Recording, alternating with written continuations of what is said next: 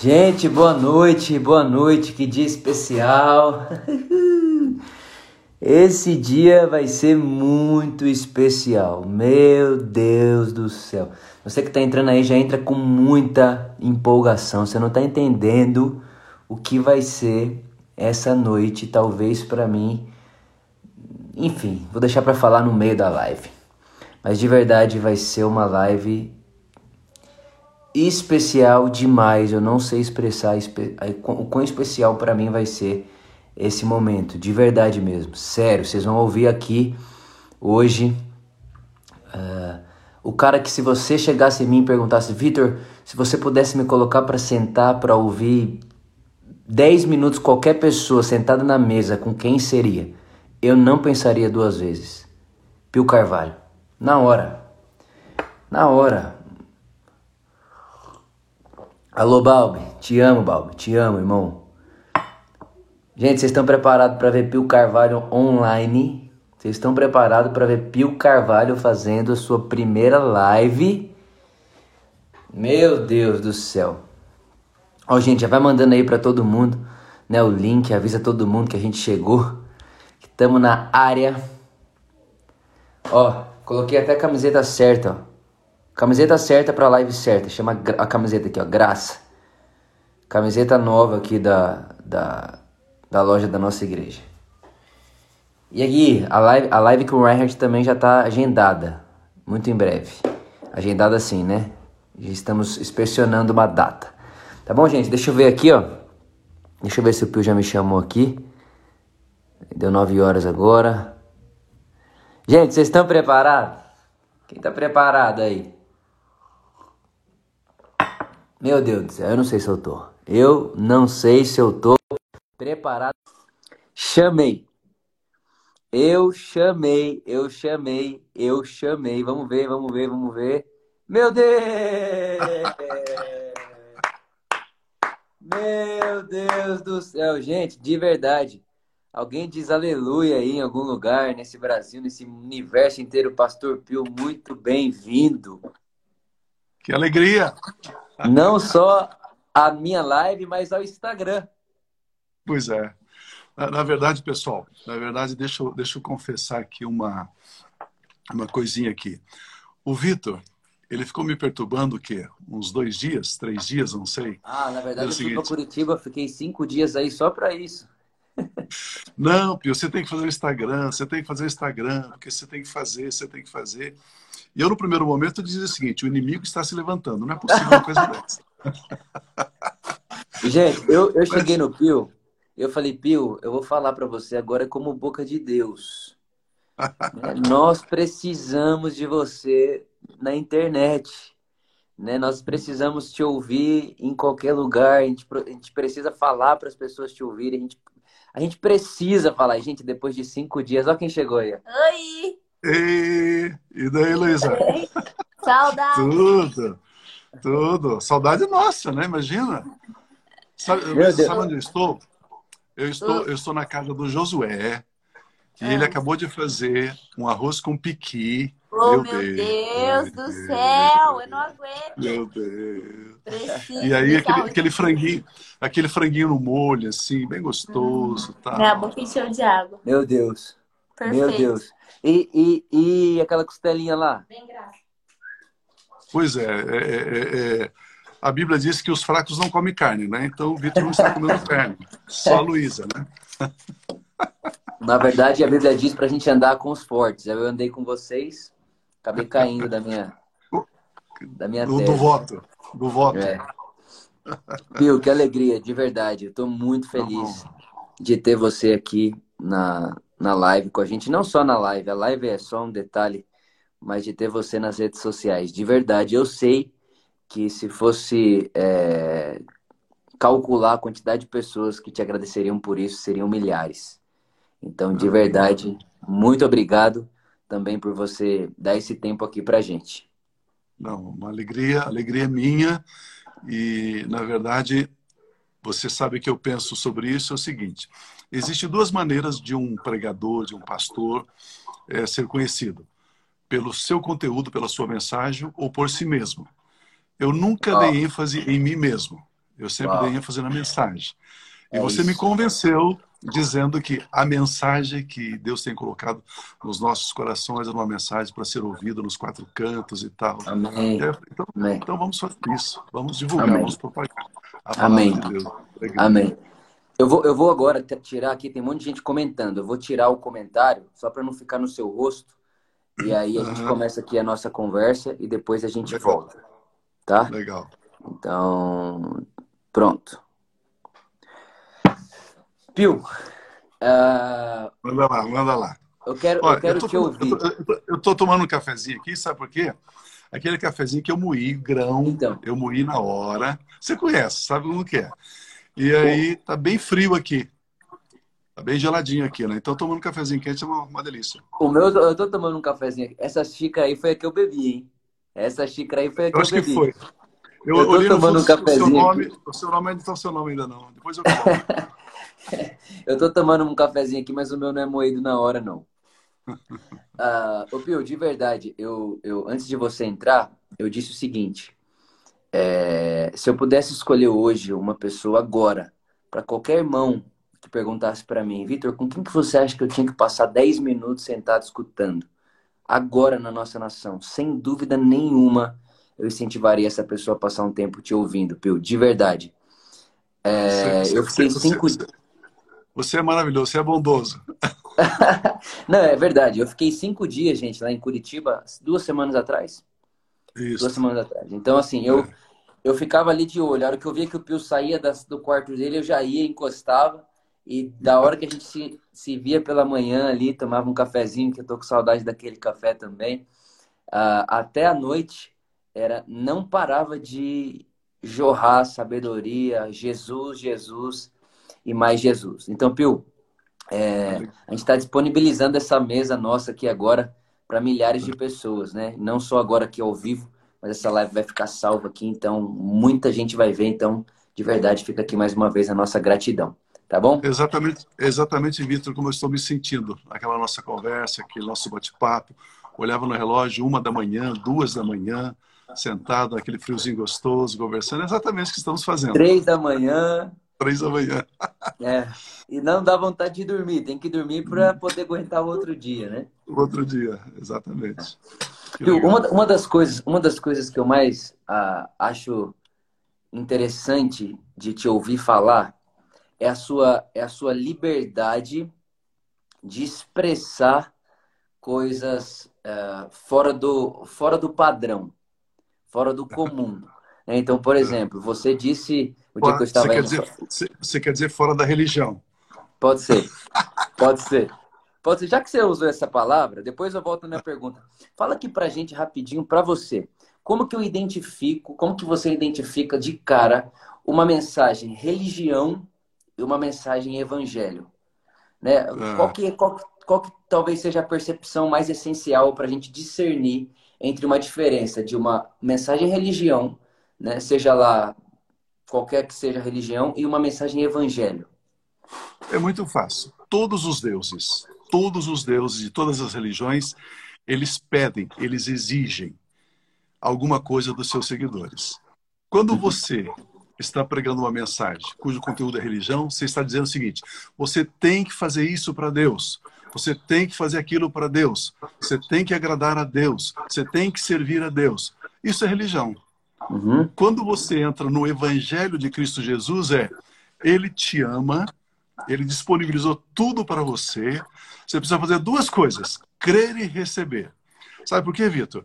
O presente não tem nada a ver com quem recebe. O presente tem a ver com quem dá. Uau, Por isso que a Bíblia diz que Deus ele deu o melhor que ele tinha, o filho dele. uau. Pronto, isso reflete o caráter, o caráter do nosso Deus. Isso, isso mostra quem é o nosso Deus. E Uau. aí não tem religião alguma. Né? Uau. Não tem religião alguma. Essa, essa é a diferença. Ah, você tem que jejuar para tirar a ira de Deus do Brasil. Isso é a mais arcaica, mais perversa religião que existe na nação brasileira. Quando você tem que fazer alguma coisa para agradar a Deus. Isso é mentira, isso não está na Bíblia, isso não é verdade. Uau. Isso é religião. E uma coisa que você fala muito é sobre como receber, né? Então, eu queria que você contasse aqui pra gente, para todo mundo ouvir, como receber. Você acabou de falar que o que nos sobra é crer e receber. Uhum. Ok, cremos. Conta pra gente, como recebe? É, é, é, a, a, Bíblia diz ali, Tiago, ele diz o seguinte, que Deus resiste aos soberbos, mas ele dá graça aos humildes. Quem que é o soberbo no Evangelho, na mensagem de Cristo Jesus? Soberbo é aquele que acha que pode fazer alguma coisa e ter créditos diante de Deus através daquilo que ele faz. Isso é soberbo. Quem que é humilde? Humilde é aquele que sabe, está consciente, radicalmente consciente, que tudo que ele tem, tudo que ele possui, foi lhe dado. Uau. Quando eu olho para mim, olho ao meu redor, olho a minha família, ministério, tudo, tudo, eu estou assim profundamente consciente, de uma forma inegociável. Eu sei que tudo que eu tenho foi me dado. A Bíblia Uau. chama isso de humildade. Uau. Então, o humilde, ele recebe. Não tem como você ter um coração soberbo, altivo e receber. Somente aquela pessoa que é humilde, ela recebe. E o humilde sabe que tudo que ele possui foi dado por Deus. E foi Uau. dado por graça, foi dado por amor, não por mérito. A Bíblia diz, Paulo diz assim, em Efésios, nós estávamos mortos em delitos e pecados. Você imagina, ninguém vê valor no morto. Mas Deus viu valor em nós. Ele diz: oh, Você está morto, mas eu vou ressuscitar você. Eu vou dar a vida do meu filho para você, a vida Zoe. Eu vou dar a natureza do meu filho. Vou encher o seu coração de amor. O Espírito Santo vai habitar dentro de você, sobre você. A minha palavra vai ser revelada ao seu coração. Uau. E eu fico olhando assim: Uau, Deus, obrigado. A única maneira de você consolidar o recebimento é agradecendo. Quando você diz assim, Deus, obrigado, você acabou de receber aquilo que ele deu. Agradecendo, gratidão. A gratidão, a gratidão é um instrumento poderosíssimo que Deus tem dado para mim e para você. Agradecer a Deus é reconhecer, saber que Ele nos ama, que Ele tem o melhor para nós. É, a gratidão revela, ela revela a nossa consciência. Eu gosto sempre de dizer assim, aquela consciência estruturada, aquela consciência muito mais que cerebral, espiritual, eterna, divina. Deus, eu sou grato. Deus, obrigado. Quando você agradece, você não tem medo. Quando Uau. você agradece, você tem confiança. Quando você agradece, você diz: Eu sei que tudo que eu tenho veio da mão do meu Pai. Uhum. Né? Aliás, você até para de chamar Deus de Deus, você começa a chamar Ele de Pai. né? É mais tranquilo. Oh, meu Deus. Então, então a gente pode pensar que. Oh, meu Deus, oh, meu pai. O que, o que, o que você está dizendo é, é, receber por gratidão é praticamente o oposto do conquistar por esforço. Ah. Então, com Deus nada se conquista, posso, posso, se recebe. Posso, posso ser assim um pouquinho radical? É Pode uma estupidez. Muito. É uma estupidez, é uma idiotice alguém achar que vai fazer alguma coisa e Deus e vai ter crédito diante de Deus. Por exemplo, Deus amou o mundo de tal maneira que deu o seu filho. Pronto, isso me dá uma consciência. Eu sou eterno devedor. Como é que eu posso pagar o que Deus fez por mim? Não tem como. Se eu sou devedor, eu não tenho como pagar o que ele fez por mim. Como é que o meu jejum vai ter crédito diante dele? Impossível. Impossível. A minha obra jamais, jamais poderá ter nenhuma perspectiva de merecer algo da parte de Deus. Jamais, jamais, jamais, jamais. Por isso que eu sempre digo: existem obras vivas e obras mortas. O que, que são obras mortas? Aquela que nós fazemos para merecer. O que, que são obras vivas? Aquela que nós fazemos por gratidão e amor. Uau! Uau! As obras vivas, então, é, são as obras que são reação do amor de Deus por nós. Exatamente. Daquilo Exatamente. que ele fez por nós. Paulo dizia o seguinte: o amor de Cristo me constrange. Pronto, constrangido por esse amor, compungido por esse amor, aí eu faço. Né? Uau. Aí eu realizo, eu me, eu, como diz Paulo, eu me gastei e me deixo gastar.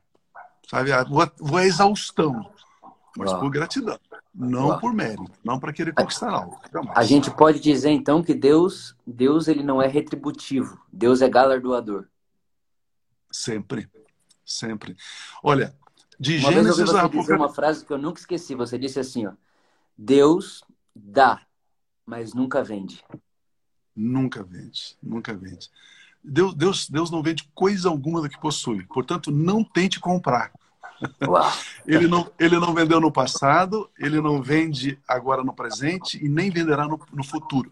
Aquilo que Deus é, tem é tão precioso, tão precioso, que ninguém consegue valorar. Ninguém consegue colocar um preço. Como é que eu vou comprar se não tem preço? Uh. Uh. Impossível.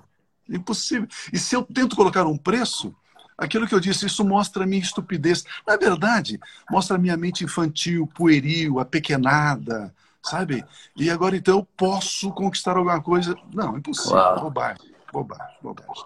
Olha, Uau. e vocês estão nos vendo aí nesse bate-papo, se você ouvir algum pastor dizendo o seguinte, olha, faça isso, faça aquilo e Deus vai te abençoar, irmão, é mentira. Isso não tem base bíblica. Isso não está no Evangelho de Cristo Jesus. Esqueça, Uau. bobagem. Ô, Pio, mas, mas agora você entrou num ponto. Você, quando você fala assim, não tem base bíblica, as pessoas vão achar um texto, elas vão achar um verso isolado. Eu até ouvi uma analogia, né? A analogia é a seguinte: se você pegar um monte de tijolo, tacar cimento em cima e jogar num terreno, não quer dizer que é uma casa. Da mesma não. forma, se você pegar diversos versículos bíblicos e tacar o ar, não quer dizer que é um conceito bíblico. Né? Então, como, como, como, como que a gente pode é, uh, como que a gente pode entender isso? Né? Você que é um, não só um pastor de uma igreja maravilhosa, mas um doutor né, em teologia e tudo mais, como que a gente pode olhar para as escrituras e extrair dela o que deve ser extraído, que é o próprio Jesus? É, é, é aquilo que estava dizendo. Um amontoado de tijolos não é uma parede. Tem gente que tem um monte de versículos e acha que conhece Bíblia. Né? Ele não conhece nada. Né? É, não conhece o contexto, não conhece a origem, não conhece a base, não conhece nada. Você quer ver uma coisa? A nossa educação, a nossa formação, ela é por méritos. Não tem nenhum de nós que na escola tirou uma nota baixa e a professora deu parabéns. Ela só dava parabéns se você tirar 9, 10, não é assim? Porque os pais também, educação, os pais também. Os pais também. Filho, se você passar de ano, o papai vai comprar aquela bicicleta. Era assim. Ou seja, a nossa educação é meritória. A pessoa se converte, aí ela vai ler a Bíblia. De Êxodo a Malaquias é por mérito. Por quê? De Êxodo a Malaquias nós temos a religião judaica. E a religião judaica é meritória. Tira Gênesis. Tira Gênesis. De Êxodo a Malaquias. E aí, então, eu tenho a educação por mérito. Eu vou ao Velho Testamento, que é por mérito. Se você fizer isso, isso, isso, Deus vai fazer isso, isso, isso. Era por mérito. Só que agora vem Jesus. Vem Jesus. E Jesus Cristo, ele muda a história. Uau. Jesus Cristo, ele coloca um ponto final na religião. A Bíblia diz que a lei nunca aperfeiçoou coisa alguma. A, a, é interessante, a lei é o que o homem tenta fazer para Deus. A graça é o que Deus fez para o homem. Né? Não, não, não, aí muda. Aí, aí eu pego, eu pego o mesmo conceito, ou seja, da minha educação humana, mais da religião judaica, e agora eu tento me relacionar com Deus. Se eu tentar fazer isso, eu estou excluindo Jesus. Mas Jesus disse: eu sou o caminho, a verdade e a vida. Ninguém vem ao Pai se não for por mim. Ele disse: Eu sou a videira, vocês são os ramos. Ele disse: Sem mim nada podeis fazer. Então, nem tente. Ou seja, receba do Pai aquilo que Cristo Jesus conquistou. Somente Uau. isso. Somente Uau. isso. Então, as pessoas acham. Esses dias, Vitor, eu fiquei bem, bem chateadão, bem, bem triste assim e tal algumas homens de Deus, pessoas queridas, pessoas amadas, olha, pessoas fantásticas, dizendo o seguinte: vamos fazer um jejum para que Deus cesse de pesar a mão e para que cesse essa praga, essa pandemia sobre o Brasil. Eu fiquei pensando o seguinte, da onde que ele tem essa, essa, essa, essa ideia? Da onde que ele pega essa base bíblica? Ah, não, não, segunda crônica 7,14. Se o meu povo que se chama pelo meu nome. Mas me diga uma coisa, em Cristo Jesus nós não somos mais povo, nós somos filhos. É. Se o texto está dizendo assim, meu povo, que se chama, está falando para Israel, não está falando para nós. Eu estava dando um exemplo seguinte: imagina se um pai tem 15 filhos e os 15 filhos se reúnem na sala. Por ter 15 filhos, ele não vai dizer assim, meus filhos, ele vai dizer assim, meu povo. Não, um não faz sentido. Impossível, não. não faz sentido. Meu então pai, nós não somos povo de Deus, nós somos filhos amados de Deus. E quando a gente entende isso, o nosso relacionamento sempre é através de Cristo. Eu sempre digo o seguinte: o Velho Testamento, se você não encontrar Jesus nele, é um livro de violência, é um livro de, de destruição, é um livro de assassinato, de corrupção, de traição, de morte. É, é uma desgraça. É.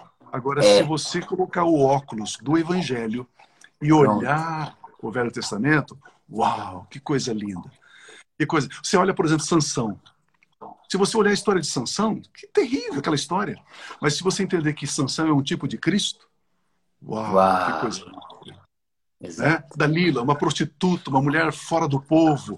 É, ele se apaixona, se relaciona com ela, ela trai ele. Quem que é Dalila? Dalila é a igreja. Dalila é um tipo da igreja que Jesus veio e se apaixonou para resgatar, para salvar, para purificar, para tê-la como noiva, tê-la como esposa. Essa é a história de Sansão. Quando ele arranca os portais daquela cidade, a Bíblia diz que as portas do inferno não prevalecem contra a igreja. Entende? Quando ele morre, ele morre diante de duas colunas. O que eram aquelas duas colunas? Era aquilo que sustentava a religião deles. Agora, Jesus, ali, ele destrói aquelas duas colunas, ou seja, o sustento da religião, né? e salva mais os israelitas na sua morte do que durante toda a sua vida. É. Exatamente o que Jesus fez por nós. É. Então, o Velho Testamento precisa ser visto, sim, com os óculos. Com... Os, ó, os óculos de Jesus.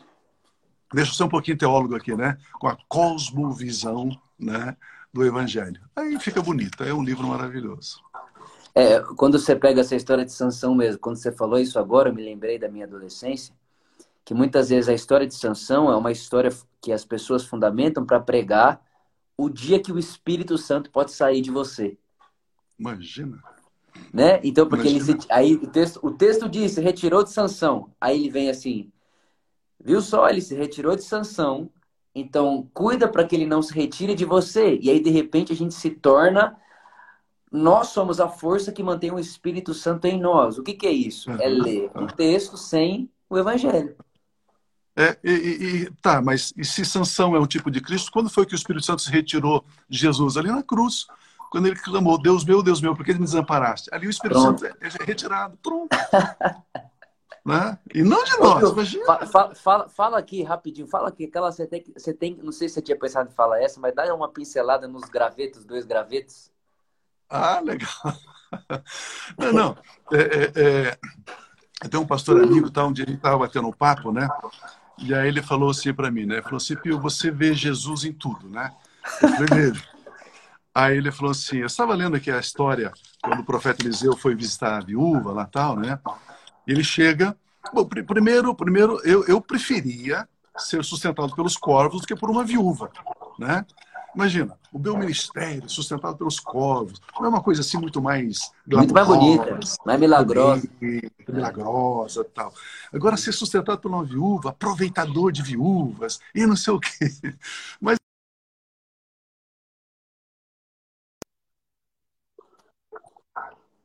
Aí a mulher entra na casinha dela lá para pegar um pouquinho d'água. Ele, antes dela entrar para dentro lá, ele diz: me traga também um pão, um bolo, né? Daqueles que eles faziam na época lá. Aí ela diz assim: Ah, meu senhor, eu não tenho em casa senão um pouquinho de farinha, um pouquinho de azeite. Vês aqui, eu tenho dois gravetos. Dois gravetos. Eu estou com uma caneta aqui na mão. Tenho dois gravetos, né? Imagina, dois gravetos. E agora eu vou fazer fogo no forno, né, no meu forninho ali, e vou assar o pão. Eu e meu filho, nós vamos comer vamos morrer. Quando ele, ela falou assim, eu tenho dois gravetos, ele ia falou assim, tá aí, milagre está pronto. Vá, faça como você disse. Por quê? Porque dois gravetinhos, o que, que você consegue fazer com dois gravetos? Você consegue fazer uma cruz. Pronto, meu Deus do céu. Que delícia, meu Deus. Quando, ela falou assim, eu tenho dois gravetos, ela falou assim, você tem a cruz. Se você tem a cruz, você tem abundância. Se você tem a cruz, você tem saúde. Se você tem a cruz, você tem a vitória. Se você tem a cruz, você tem paz. Se você tem a cruz, você tem acesso ao Pai. Se você tem a cruz, você é igual ao Filho. Se você tem a cruz... Pronto, está resolvido. Meu Deus, isso é uma revolução de consciência. Total, total. Total. Te leva, te leva uma. Dá, um, dá uma sensação de ilimitação. Uhum, uhum. É, é, é, é, na cruz, ele se fez pecado para que eu e você fôssemos feitos justiça. Na cruz, ele se fez enfermo para que eu e você tivéssemos saúde. Na cruz, ele se fez adversário do Pai para que nós nos tornássemos filhos. Na cruz, ele se fez pobre para que nós nos tornássemos ricos. Na cruz, ele foi condenado para que eu e você não tenhamos mais condenação sobre as nossas vidas. Na cruz, ele venceu os poderes do inferno para que eu e você não tenhamos nem mais que lutar contra o diabo. Uau! Qual que é, Pio? Não tem nem que lutar mais contra o diabo. Fala não, aí, como que eu vou lutar com um cara morto? Rapaz? Para com isso, né? Tá vencido. Pio, lembrei de outra que você falou, você precisa deixar isso aqui. Você falou para mim assim, Vitor, o diabo não pode tocar em quem você é. Por isso ele quer prejudicar o que você faz. Faz. Uhum. Claro. Imagina, a Bíblia diz que nós Olha, olha, é, é, olha o, o, o, potencial, o poder que um crente é, um cristão é. Ele foi lavado no sangue de Cristo. Uhum. Então foi redimido, ok? Tem a redenção e a remissão. O uhum. pecado foi tirado e foi pago. Remissão e redenção. Uhum. O Espírito Santo veio habitar dentro dele. Uhum. Passa a ser morada de Deus em espírito. Uhum. A Bíblia diz que nós nos revestimos de Cristo. Nos uhum. revestimos de Cristo. Nós temos uma vestimenta. Quando você chega diante do Pai em oração, ele primeiramente vê Cristo. E Jesus diz: Pai, eu sei que o Senhor sempre me ouve.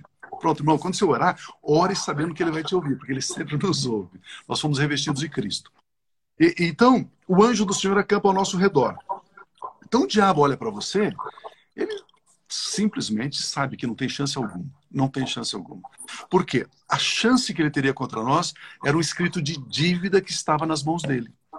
Mas esse escrito foi arrancado das mãos de Satanás, foi pregado na cruz, diz a palavra de Deus. Agora nós estamos livres de culpa, livres de condenação pela obra de Uau. Cristo Jesus.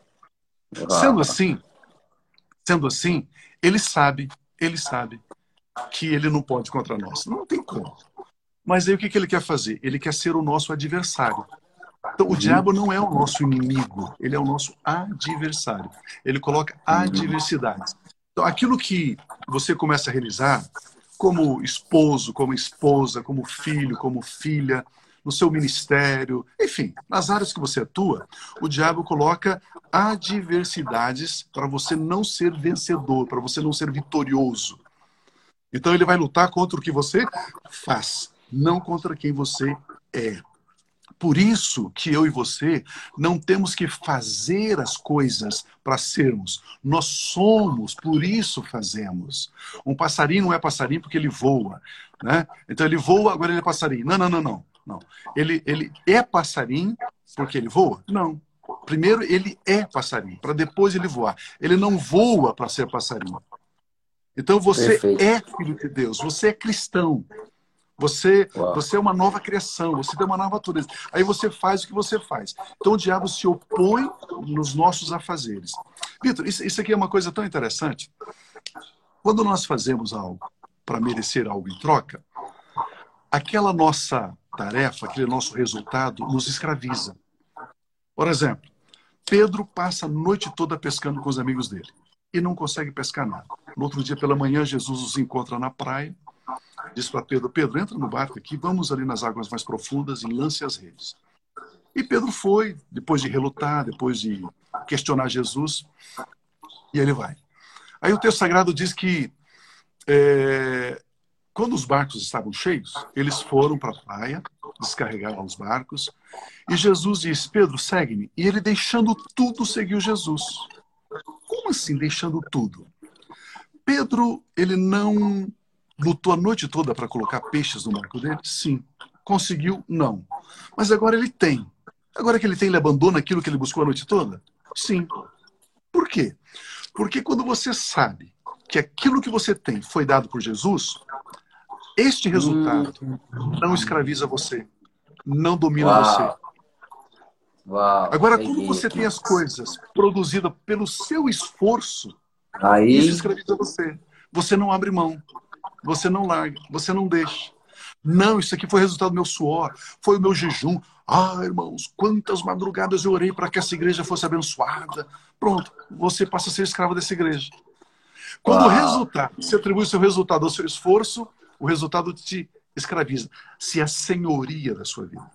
Quando você sabe que foi Deus que deu, Pronto, você abre mão do resultado, abre mão de tudo aquilo que você tem e caminha livremente, caminha em liberdade. É assim Uau. que a vida cristã funciona. É assim Uau. que nós caminhamos, sabendo que o que temos foi Ele que nos deu, por isso aquilo não nos aprisiona. E isso é um presente, né? não é uma conquista. E você, no meio da, de toda a sua fala, você falou sobre a dádiva da justiça que nós ganhamos. Uhum. Né? E você fala disso muito bem. E, na verdade, tem muitas falas. Ô, Pio, até já aviso você e todos os que nos ouvem que tem muitas falas suas que, quando eu percebo, eu já falei e eu nem, eu nem lembrei que foi você que me falou. De tanto não, que não... entra na minha cabeça, é uma, fica, é, é uma coisa assim que se torna um só comigo, né? Então, por exemplo, essa frase, essa, essa, essa, esse termo, posição de justiça, eu aprendi com você. E, esse, e essa realidade, esse entendimento de que eu tenho uma posição de justo. Eu lembro até hoje, a primeira vez que a gente se viu, a gente estava sentado numa mesa, conversando. Tinha um pessoal assim, ficou nós dois, um do lado do outro. E você falou assim para mim, Vitor, você sabe o que significa estado e posição de justiça? Aí eu assim meio, ai meu Deus, não sei se eu sei, não sei se eu sei. Aí você falou assim para mim, você está numa posição de justiça é um presente tão grandioso que você se apresentar sem medo de ser inferior. Uhum. Viu aquilo para mim, fez tum, tum, tum. E, e, e, e me, me expandiu tanto a minha cabeça em relação ao meu pai que, que, que Deus ele, ele é tão livre, ele é tão. É uma outra coisa que você fala muito. Deus ama sem interesse. Deus não me amou para me amar ele de volta. Deus não fez por mim para me fazer para ele de volta. Né? Eu queria que você falasse um pouco para a gente sobre essa, esse termo, a posição de justiça. Que, posi... quando, que, que é isso? Quando Deus, o que, que Jesus, Deus... o que, que Jesus veio buscar? Lucas 19. É, é, é, é quando Deus criou Adão, ele colocou Adão num jardim, lá uhum. no Éden. Uhum. É um jardim no Éden, não é do Éden. Uhum. É um jardim no Éden. Uhum. E aí Deus colocou Adão numa posição de justiça. O que é a palavra justiça? No grego, a palavra é dikaiosune, significa estado perfeito. O estado daquilo que é como deve ser. Uhum. O, estado, o estado daquilo que não, não, não, não precisa melhoria. É perfeito, uhum. é completo cabal, uhum. terminal. Pronto. Uhum. Quando Adão pecou, Deus entra no jardim e diz assim: Adão, Adão, o que foi que você fez? Foi essa pergunta que Deus fez? Não. Ele fez assim: Adão, Adão, onde você está? Uhum. Eu coloquei você num lugar chamado justiça e você não está nesse lugar. Uhum. Aonde é que você está? Uhum. Por isso que a Bíblia diz em Lucas é, 19 que o Filho do Homem veio buscar e salvar não quem se havia perdido, mas o que se havia perdido. O que, que Adão perdeu? A posição de justiça, a posição de estado perfeito. A posição de justiça, quando você, quando Jesus tirou, quando o Pai tirou os nossos pecados e colocou sobre Jesus, então a justiça de Jesus, o estado perfeito de Jesus passou a ser nosso. E o estado de iniquidade, de transgressão nosso passou a ser de Jesus. Jesus, Jesus ele só morreu porque ele recebeu o nosso pecado, porque o salário do pecado é a morte. Se ele não tivesse recebido o nosso pecado, ele não morreria. Não teria como morrer. Então ele só morreu porque, de fato, os nossos pecados foram colocados sobre Jesus. Uhum. Nesse instante, quando ele levou os nossos pecados, eis o Cordeiro de Deus que tira o pecado do mundo. Não sei se eu vou chocar as pessoas que estão nos ouvindo, Vitor, mas Deus não tem mais nenhum problema com o pecado. Nenhum. Tá é o, é o Hamartia. Ó. Ô, filho, tô te tá resolvido. Está resolvido. As Vamos pessoas lá. não vão para o inferno porque pecam. As pessoas vão para o inferno porque rejeitam o Salvador. Quem tem o filho tem a vida, quem não tem está em condenação. Pronto. Deus resolveu essa questão. Isso está resolvido. Meu irmão, você que Ninguém está nos é condenado por pecar. Não. Hoje somos condenados por não recebermos o perdão. A salvação, o perdão que ele nos deu na cruz. Simples. Muito simples, muito simples. E aí, quando você recebe esse perdão, você volta isso, esse lugar. Certo. Aí, quando você está nessa posição de justiça, então você é a justiça de Deus pela fé em Cristo. Você foi justificado pela fé. Temos paz com Deus. Ou seja, ter paz com Deus não existe nada entre você e Deus. E quando você assume essa posição, esse lugar de justiça, a Bíblia diz que você pode estar diante de Deus, o escritor aos Hebreus coloca isso, com confiança. Ou seja, você entra diante de Deus sem nenhum sentimento de culpa. E olha, eu gosto muito de um professor, de um professor, de um professor, de um amigo. É, o professor do Kenneth Hagin, ele diz o seguinte: uhum. estado de justiça é você estar diante de Deus sem se sentir inferior a Ele. Assim como um filho não se sente inferior ao pai. Meu irmão, aí, aí, aí. Eu sei que, Vitor, isso que a gente está conversando aqui, é, eu, eu, sempre digo, as minhas mensagens, Vitor, algumas coisas que eu prego, não é para todo mundo. Uhum. É para todo mundo. Às vezes algumas pessoas dizem, pastor, mas eu não concordo com isso. Meu irmão, você não tem que concordar. Fique naquilo que você concorda, fique naquilo que você crê. Sabe, você não precisa, não precisa concordar, né? Mas se você quiser abrir o coração, abrir o espírito e mergulhar na revelação da palavra mesmo, na profundidade daquilo que Deus fez em Cristo, ah, aí a gente vai viver uma vida totalmente diferente. Não a tem nada mais que glorifique Jesus. Isso glorifica ah, muito Jesus. É assim, aliás, que glorifica Jesus. Quando você valoriza 100% aquilo que ele fez. Não é, Isso não é, é foi um... a gente. Exatamente. Exatamente. É, é interessante nós vermos o texto, o texto lá de, de, de, Roma, de, de Hebreus. O escritor aos Hebreus diz o seguinte, que é, aquele que precisa de alimento, que alimento não alimento sólido, né? Aquele que leite. se alimenta, que precisa de leite, não alimento sólido, é criança.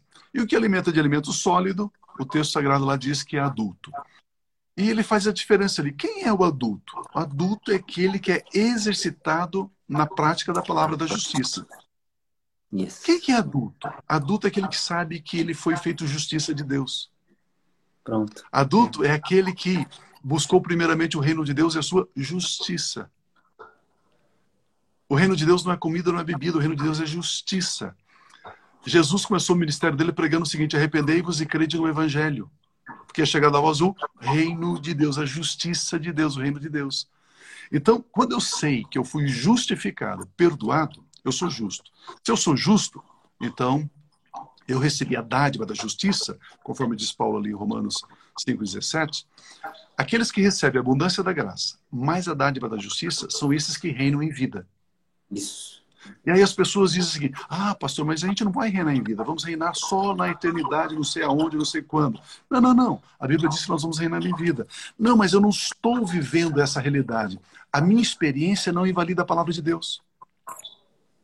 Eu não posso colocar a palavra de Deus no mesmo nível da minha experiência. Eu tenho que subir até eu tenho que subir até onde a palavra de Deus está. A palavra de Deus não tem que descer até onde eu estou. Para eu acreditar na palavra de Deus. Né?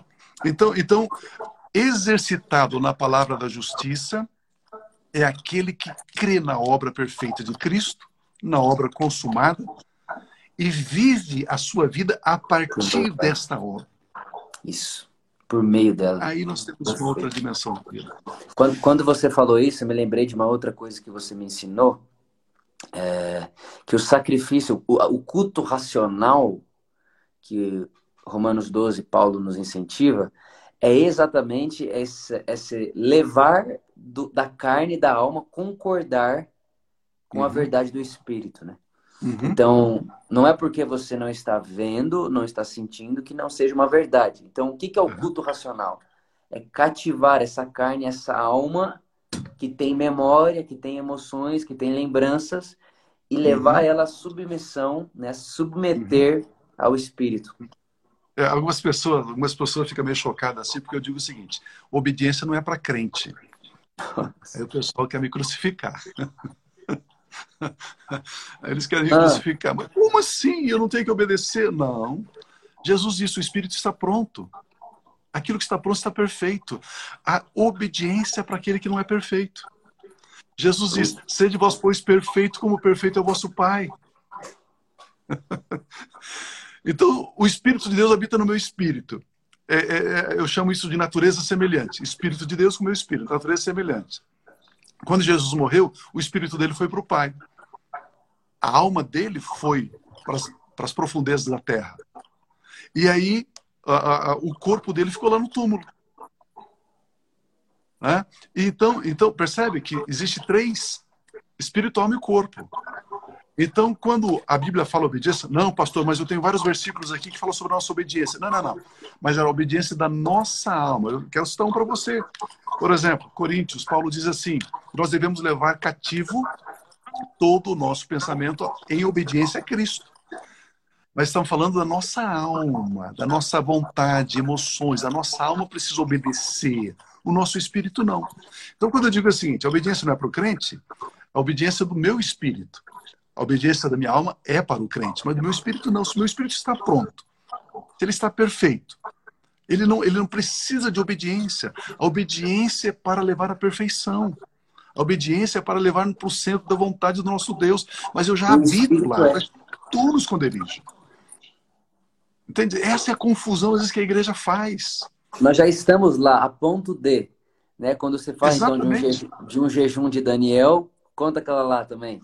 Conta que, que Daniel ficou 21 dias porque estava aqui, só que a gente está. Conta, conta essa. Pois é. o Vitor fica me cutucando aí e tal, né? É, é, é, pessoal, porque é bem, é bem legal. Ah, vou fazer 21 dias de jejum de Daniel. Mas por que fazer isso? Não, porque Daniel jejuou durante 21 dias para que a resposta à oração dele viesse. Mas por quê? É porque teve o principado da Pérsia que impediu que o anjo trouxesse a resposta. Então, mas por que fazer isso hoje? Ué, se Daniel fez, eu tenho que fazer. A grande pergunta é: Daniel estava antes de Cristo ou depois de Cristo? Estava antes de Cristo, antes da cruz. Depois da cruz, ou seja, eu e você estamos em Cristo. E Paulo ele diz ali no capítulo 1 de Efésios: Nós estamos assentados nas regiões celestiais em Cristo Jesus. Ele trabalha isso em Filipenses e Colossenses, dizendo o seguinte: que os principados e potestades estão debaixo dos nossos pés. Como é que um demônio vai impedir a minha oração se ele está debaixo dos meus pés?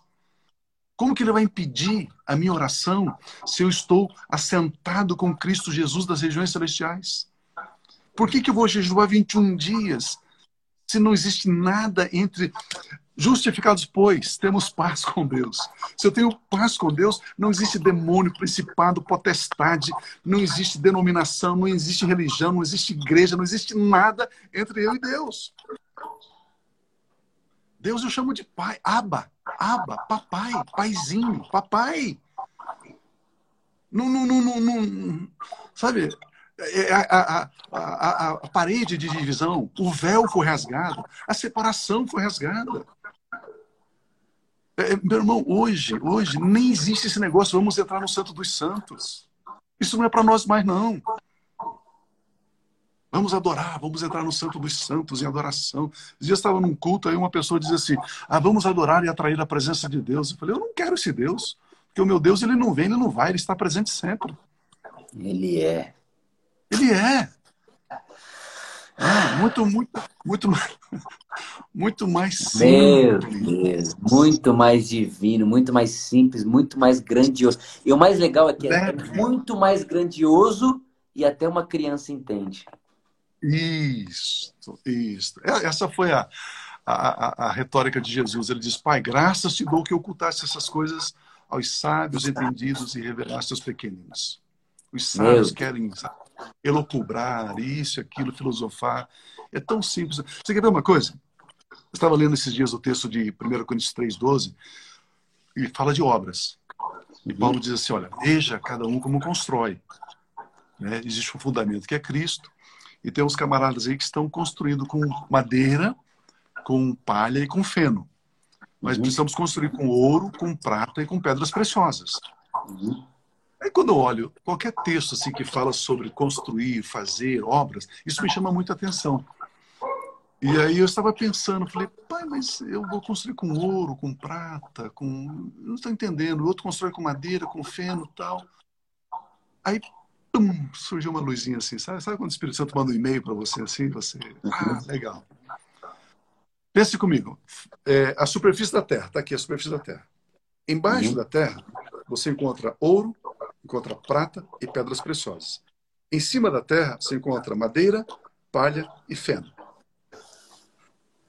Então, quando você Quando você faz as suas obras, o seu esforço, quando você faz com o seu suor, com o seu desempenho, a sua performance, é madeira, palha e feno. Quando você recorre a Jesus, que a Bíblia diz em Efésios 4:9 que ele desceu às partes mais profundas da terra, aí em Jesus, que foi aquele que desceu abaixo da superfície da terra, nele eu e você construímos com ouro, com prata e pedras preciosas.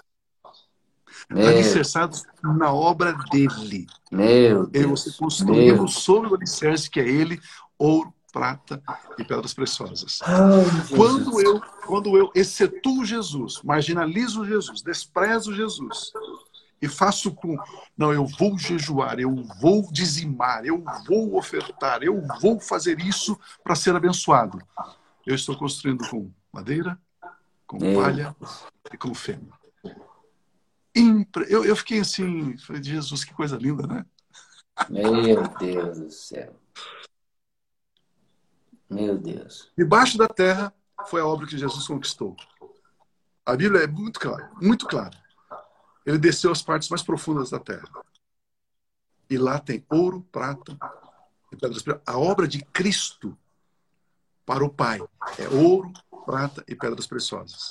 Uau. A obra que eu e você fazemos sobre a terra o nosso esforço, vou subir no monte, vou fazer uma campanha de sete quartas-feiras, vou fazer uma corrente, fazer uma corrente, corrente, fica todo acorrentado. Todas essas obras aí, todas essas obras aí, a Bíblia diz, são obras, são, mas são madeira, são obras de palha e são obras de feno. É interessante, é tão interessante que a Bíblia diz que virá um fogo. E o fogo, ele vai queimar a madeira. Vai. Ele vai queimar a palha, ele vai queimar o feno. A Bíblia não está falando de salvação. Não. O próprio Paulo, nesse texto, diz: vocês serão salvos, não tem problema, haverá salvação, uhum. mas não haverá galardão, não haverá recompensa. Uau. Não haverá galardão. Por isso que as pessoas não entendem a graça, Vitor. As pessoas dizem assim: graça, é, se eu estou na graça, então eu posso pecar. A grande pergunta é: alguém precisa de permissão para pecar? Uhum. Então, a graça não é para ser pregada antes de ser vivida. A graça é uma experiência para ser experienciada antes de ser pregada. Uau! A graça é o que Deus fez pelo homem. A graça não é permissão divina para fazer o que eu quero.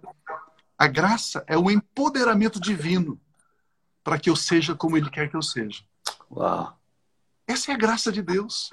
Ah. Esse é o cuidado de Deus, esse é o amor de Deus para a vida de cada um de nós. E, e, e, e quando você fala graça e você pensa em graça, né? A palavra graça aparece. Automaticamente parece que o cérebro das pessoas, né, até mesmo a memória delas, vai para um lugar de é, preguiça, é preguiçoso quem gosta muito da graça, quem gosta muito da graça é libertino, quem fala muito da graça é é, é, é pecador, é gente que. É, é, até mesmo que falavam de Lutero. Quando Lutero começou a pregar a graça, a justificação pela fé, é pela fé, não pelas obras, as pessoas começaram a dizer que Lutero ele estava querendo é, é, financiar na pregação dele o insucesso no casamento dele. Então, é, porque ele não tinha sucesso no casamento, ele vai pregar a graça. Uhum. Então, assim, ele quer, ele quer pagar o insucesso dele na, na conta da graça. Por que, que você acha que o que isso acontece na cabeça das pessoas, ao invés de pensar que realmente, se a graça de Deus, o escandaloso amor de Deus, não é suficiente para transformar um ser humano, o que pode ser? Mais uma vez eu divido aí espírito e alma. Uhum. A nossa alma, ela é competitiva. Hum. A nossa alma, ela, ela gosta de regras. A nossa alma ela gosta de lei. Vitor, se na sua igreja você começar a pregar o seguinte, irmãs, agora não pode mais cortar o cabelo. Agora não pode mais raspar a perna. Agora não pode mais usar barba. Ok? No primeiro momento, o pessoal vai ficar meio assim, ó, oh, o Vitor está mudando, o Vitor está não sei o quê. E alguns vão se posicionar não vão aceitar. Mas a grande maioria, Vitor, vai aceitar. Sabia? Vai aceitar vai aceitar. E dali a pouquinho vai haver uma competição entre os membros da sua igreja. As irmãs vão, dizer, vão dizer o seguinte: olha, meu cabelo é maior do que daquela irmã, então eu sou mais santa do que ela. Por quê? Porque quando eu olho com os olhos da minha alma, pelos olhos da minha da, da competição, eu acho que eu sempre mereço mais do que o meu irmão, Marta e Maria. Marta diz o seguinte: Senhor, Marta deu uma bronca em Jesus, imagina, mestre, o senhor não se importa. Eu estou aqui servindo, fazendo todo o trabalho, cozinhando, lavando, passando, servindo o senhor, e a minha irmã fica aí estatelada aos seus pés sem fazer nada. Então, quando você deixa a sua alma controlar, e quando você entra por esse caminho de fazer as obras para ter méritos, resultados, desempenho, você olha para o seu irmão com desprezo.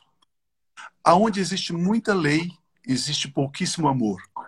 Aonde existe nada de lei, existe muito amor.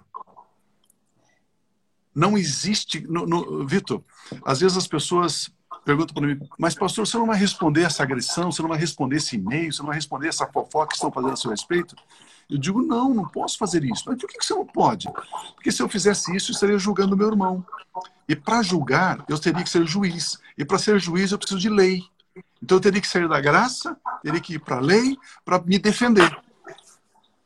Como eu não sou juiz, como eu não estou na lei, eu estou na graça, eu não vou me defender. Eu fico quieto.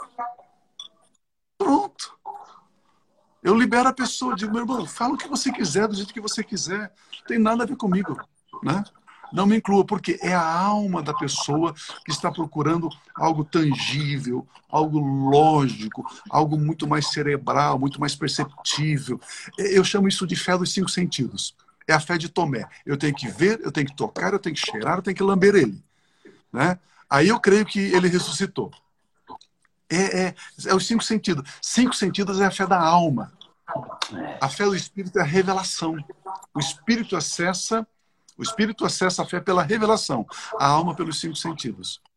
E quando a gente coloca essas regrinhas e as pessoas aceitam as regrinhas, é a alma que começa a governar e não o espírito. E a nossa alma tem que estar sujeita ao nosso espírito. Por isso que, o, por isso que a Bíblia diz lá em, em Hebreus que a, a, a Bíblia é uma espada que divide alma e espírito. Ou seja, estabelece o governo do espírito e o governo da alma, cada um no seu devido lugar. E a Bíblia diz que quando dois concordarem na terra, ou seja, quando a alma e o espírito se alinharem, concordarem, será feito. Tá feito. Tá feito. Maravilhoso. Maravilhoso. Bill, é... não sei se te, te falaram, mas a live do Instagram ela pode durar no máximo uma hora. Uhum. Então a gente tem mais aqui oito minutos. Ah, legal. Né? E eu quero usar muito tempo, bem. Hein? Passou muito rápido. É, é ruim demais, passa muito rápido. Mas eu queria voltar a dizer a minha alegria, de verdade. Online, ao vivo, sem dúvida nenhuma, é o, é o meu dia mais feliz na internet. sem dúvida, de poder pessoal, fazer sua pessoal. voz ser escutada, de verdade. Pessoal, pessoal, o Vitor, o Vitor ele, ele é fantástico, né? Ele é muito amoroso, muito carinhoso. O Vitor é uma pessoa é, maravilhosa. É verdade. Mas deixa, deixa, deixa, deixa eu fazer uma fofoquinha gospel para vocês aqui. É, o Vitor está aí já meses tentando me conquistar e não consegue. Não consegue, tá? Eu tenho umas, né, umas barreiras contra ele. Mas a Luísa, em cinco minutos, em cinco minutos ela me conquistou por inteiro. Vocês não imaginam. É, a, gente estava, a gente estava fazendo uma carninha, assando uma carninha, ela passou assim, falou, pastor, posso pegar um pedacinho? Eu falei, não, mas está mal passado. Ela falou assim, é assim que eu gosto. Eu falei, o quê? Uma mulher gostar de carne mal passada? Vem cá, vem cá, vem cá, vem cá, vem cá. Ela ama, ela ama, ela é muito carnívora. E já me conquistou. Falei, meu Deus do céu, como você, oh, você é especial. Tentando, acho que eu tô tentando do jeito errado, Pio. Eu tô tentando nas minhas obras. Acho que eu estou produzindo madeira e a casa com você. Eu preciso abaixar um pouquinho lá. E... Pegar as obras lá de baixo. Pois é. É brincadeira, é brincadeira. Mas olha, foi, foi um tempo gostoso que nós tivemos aqui. Não, Pio, a gente tem mais é... seis minutos. Vai, vamos desperdiçar, ah. não pode falar mais seis minutos. Quero te ouvir mais seis minutos. Não, pergunta, faça uma pergunta difícil. Lembra daquela piada lá, da pergunta difícil? Lembro. Uh, Pio, na nossa uma semana que a gente ficou junto, algumas vezes você falou assim, ó. Algumas vezes, eu não sei contar quantas, mas foram algumas vezes, praticamente todo dia. Em um momento da conversa, você falava assim: é, a gente ainda não conseguiu compreender o amor. Né? O amor, ele ainda, ele é além da nossa interpretação do nosso cérebro, né? Então, é, é como se, ao mesmo tempo que a gente sabe, a gente ainda sabe muito pouco do que é amor. E foi com você também que eu aprendi, né? Misericórdia, graça, justiça, né? Herança e amor. E amor. No, maior dos lugares, o amor. Então, eu queria te perguntar, uhum. é, de uma maneira assim, bem prática, fala pra gente, deixa a gente saber o que vo, o, aonde vai sua consciência quando a palavra amor é, é, é falada? Onde, onde que vai seu, sua mente, seu, seu pensamento? Onde foi? Enquanto eu comecei a falar disso, eu sei que sua mente foi em algum lugar. Aonde foi? É... A palavra, a palavra amor é, me constrange. A palavra amor me, me faz ficar mais introspecto, me faz diminuir, me faz a, ficar assim. Porque a terra nunca viu amor até o dia que Jesus nasceu. Porque Jesus, ele trouxe o amor ágape. Até então não havia o amor ágape. O amor ágape só surgiu em Cristo. Você quer ver uma coisa, Vitor? Quando você ouve uma pregação, o pastor diz assim: é, cuidado que vocês estão entristecendo Deus, vocês estão magoando Deus. Essa frase já denota que o pregador não sabe o que é amor. A Bíblia diz que o amor não busca os seus próprios interesses. Deus é amor. Ele não tem nenhum interesse em mim. Se ele não tem nenhum interesse em mim, como é que eu vou chatear Deus? Como é que eu vou magoar Deus? Impossível. Então, então, então eu, eu, eu, vejo que eu vejo que as pessoas nós não entendemos o que é amor. A gente não sabe é, é, é, a, a, profundidade, é, é, o quanto ele disponibilizou. A gente não imagina o quanto ele nos deu. A Bíblia nos diz em, em, em Romanos 8,32, aquele que não poupou seu filho, antes o entregou por todos nós, como não nos dará juntamente com ele e de graça todas as demais coisas? Interessante que a Bíblia diz que Deus supriu todas as necessidades.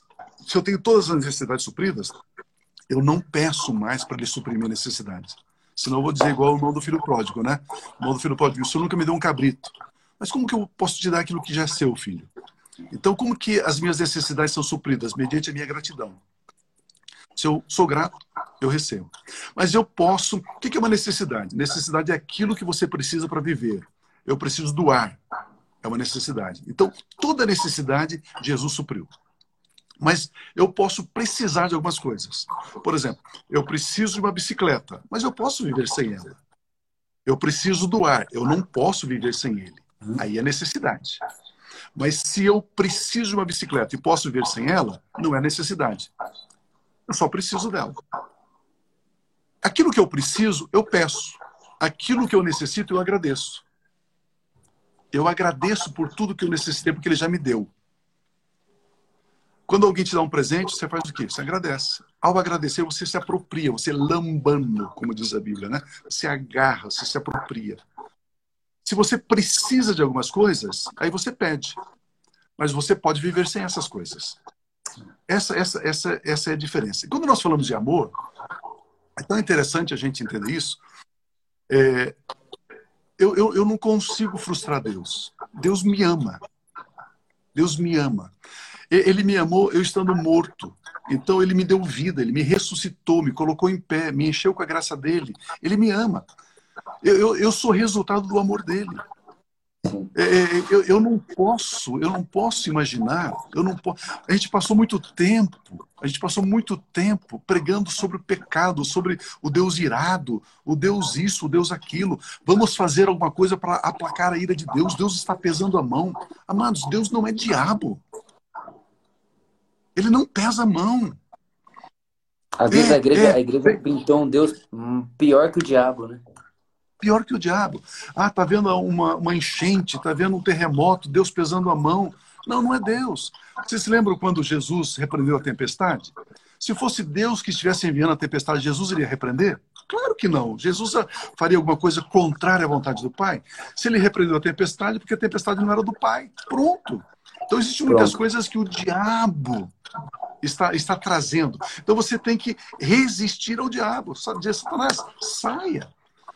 Algumas pessoas Pio, 20, 20, a, gente tem, a, gente, a gente tem alguns segundos, e se a gente não desliga, ela não salva. Você, você, ah, quer que a gente saia? E como que, você, você quer não. fazer como? Não, não, você que manda. Você que manda aí. Você que manda. Você gente, que tá no controle. Se, se, se, eu não der o end agora, a gente não consegue salvar. Legal. Não vai em frente então, aí. Então eu vou dar Deixamos um o nosso abraço, um beijo a todo mundo aí. Muito obrigado. A gente vai ter que fazer mais, vai ter que fazer outra. não vai em frente. Você está no controle aí. Um abração. Eu vou, eu vou ter que desligar, que senão não dá para salvar. Legal. Eu amo muito um beijão vocês. Pra vocês Gente, aí. de verdade, recebe o presente com muita, muita, muita alegria do meu coração e do coração do Pio. Meu Deus do céu, eu ficaria aqui 10 horas.